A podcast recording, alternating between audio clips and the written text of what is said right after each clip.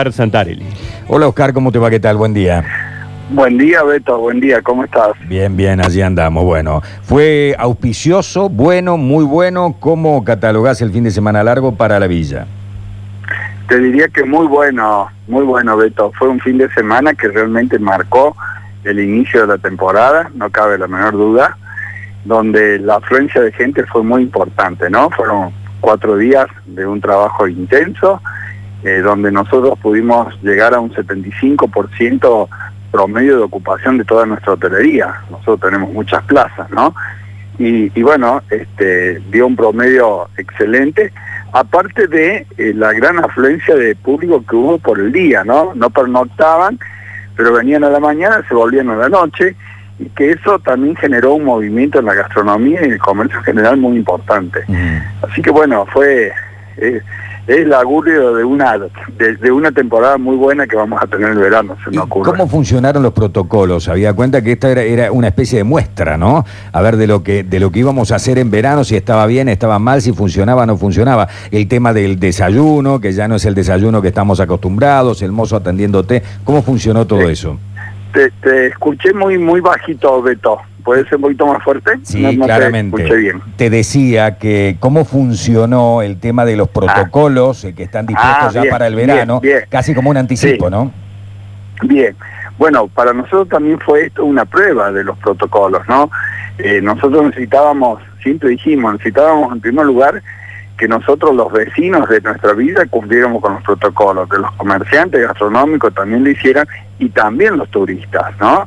Eh, y la verdad que el resultado fue excelente, sobre todo los turistas. Pudimos observar, nosotros teníamos gente que trabajando en la calle, 10 personas que se dedicaban a la concientización y la verdad que el cumplimiento de, la, de los protocolos por parte de los peatones, de la gente que estaba en los restaurantes, muy bien. Y nuestros comerciantes también, porque bueno, fueron muchos meses desde junio que nosotros ya teníamos los protocolos y hacíamos las prácticas y teníamos videos para cada una de las actividades Así que funcionó bien. Yo creo que si seguimos de esa manera no debiéramos tener inconvenientes. Eh, Oscar, y dentro de lo que ha sido el balance de este fin de semana largo, previo ya al verano, ¿hay reservas para el verano? ¿Cómo, cómo se viene preparando todo eso? Sí, muy bien, muy bien. Pues mira, comparando con exactamente un año atrás, para esta misma fecha, hoy nosotros tenemos un 25% más de reservas que un año atrás para el mes de enero. Eh, te digo más, la primera quincena de enero está vendida como mínimo el 50%, ¿no? Y, faltando el tiempo que falta. Entonces, evidentemente el turismo interno se va a ver muy fortalecido este año, eh, que bueno, se debe a varios motivos. Está primero la necesidad de la gente de, que, de querer salir, de poder este, eh, recrearse y por otro lado también bueno, tenemos una competencia o una competitividad muy favorable con respecto al turismo externo, ¿no? Eh, salir a la, fuera de la Argentina hoy no es fácil en primer lugar porque eh, hay muchos países que han puesto limitaciones y por otro lado los costos. Entonces, eh, la verdad que nos ha transformado en destinos muy competitivos. Sí, hay falta de aéreos, digamos, muy competitivos. ¿El, previaje puede haber tenido también alguna incidencia ¿Cómo ha funcionado eso del previaje? ¿Funcionó bien? Tuvo, tuvo, tuvo, su influencia, está funcionando. Eh, no es que sea una, así digamos, que sea lo principal, pero cada uno de los establecimientos estamos vendiendo por el previaje también, o sea, tuvo, tuvo su influencia. Pero creo que lo, lo más importante es el tema de los costos, ¿no? O sea, hoy salir afuera realmente se hace prácticamente muy difícil. Eh, por parte de la municipalidad, vos sos el intendente de Villa General Belgrano, ¿se van a hacer, van a hacer a vista gorda o van a hacer realmente los controles de que se cumpla con el 45% de la ocupación adentro de los lugares cerrados, bares, restaurantes, etcétera, etcétera, llevar mesas afuera, habilitar más mesas afuera, digamos, ¿ese control va a ser estricto? Sí, sí, totalmente. Te digo más, este, nosotros ya, como la gastronomía venía habilitada, hacía unos meses que estaba habilitada, eh, y que eran la mitad de las mesas y todo lo demás. Nosotros inclusive ahora llegamos a un acuerdo con los gastronómicos porque había lugares donde la mesa estaba pero no se ocupaba, me explico, tenía un cartelito. Nosotros ahora hemos acordado, y así lo hicimos durante este fin de semana, que las mesas se sacan, o sea, las mesas tenemos relevado cuántas mesas puede tener cada establecimiento.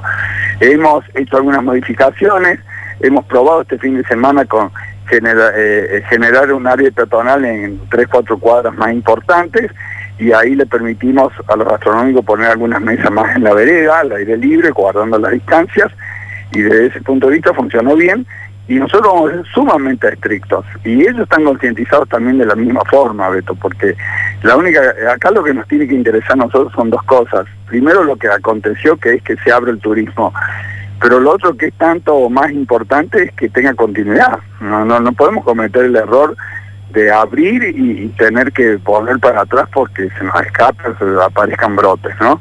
Así que bueno, yo creo que desde ese punto de vista está logrado, está muy conversado, muy en estos pueblos realmente eh, cuando uno se sienta en las mesas de diálogo no es tan difícil llegar a un entendimiento y luego cumplirlo. Eh, nos conocemos todos y, pensamos todos desde ese punto de vista de la misma forma. Vos sabés que mientras estamos hablando está llamando la gente, gente que este fin de semana tuvo la posibilidad de salir, en algunos casos fueron a pernoctar a distintos lugares, bueno, acá hay uno que ha ido a Villa de Belgrano, y que está muy lindo, eh, y muchos otros, pero todos coinciden en el tema de que han aumentado más del 35% las cosas. Eh, sí, lo que pasa, lo que pasa, Beto, ocurre lo siguiente. Cualquiera de nosotros que vayamos en nuestra familia, que vamos al supermercado, no aumentó el 35% de enero del año pasado este año. El tema de la gastronomía es muy difícil, los costos de esto, muy difícil. No hay más que ir con el changuito eh, a los supermercados uno y darte cuenta que no es que aumentó el 35%. Una media red de carne estaba a 170 pesos el kilo en enero, en este momento está a 300 pesos. Mm. ¿Me explico? Entonces la gastronomía evidentemente que ha crecido por encima del 35%, no me cabe la menor duda, pero es una cuestión del, del incremento de los costos. ¿Y en la hotelería vos decís que se ha respetado más o menos el 35% de aumento? está alrededor de entre el 40 y el 50%, ah. pero más entre el 40 y el 45%. Eso es lo que está la hotelería. Lo que pasa es que también el cumplimiento de los protocolos en la hotelería también hace que cambien los costos, ¿no? O sea, eh, cualquier hotel mediano, eh, a nivel de desayuno solamente ya tenés que incorporar dos o tres personas más como mínimo. el funcionamiento y cuidado de las áreas recreativas, las, piscinas, todo lo demás. O sea, hay, hay otros costos de funcionamiento, ¿no? Eh, que, que son producto de la pandemia, pero bueno, pero este, la, por otro lado la inflación, Beto, eh, termina siendo del 42% al final de punta a punta del año. Sí, y si medimos nada más que lo de la canasta básica, o sea, las compras de la que vos hablas es mucho más Mucho más. Mucho más, por eso es que la gastronomía se nota la diferencia. Sí, es cierto. Se nota la diferencia porque es inevitable, inevitable, la verdad es esa, hay que decirlo porque, bueno, cualquiera que va a un supermercado se da cuenta cómo es. Oscar, te agradecemos muchísimo que hayas no, al contrario, charlado con nosotros. Un abrazo. Que tengan una gran temporada. ¿eh? Ojalá, Dios quiera.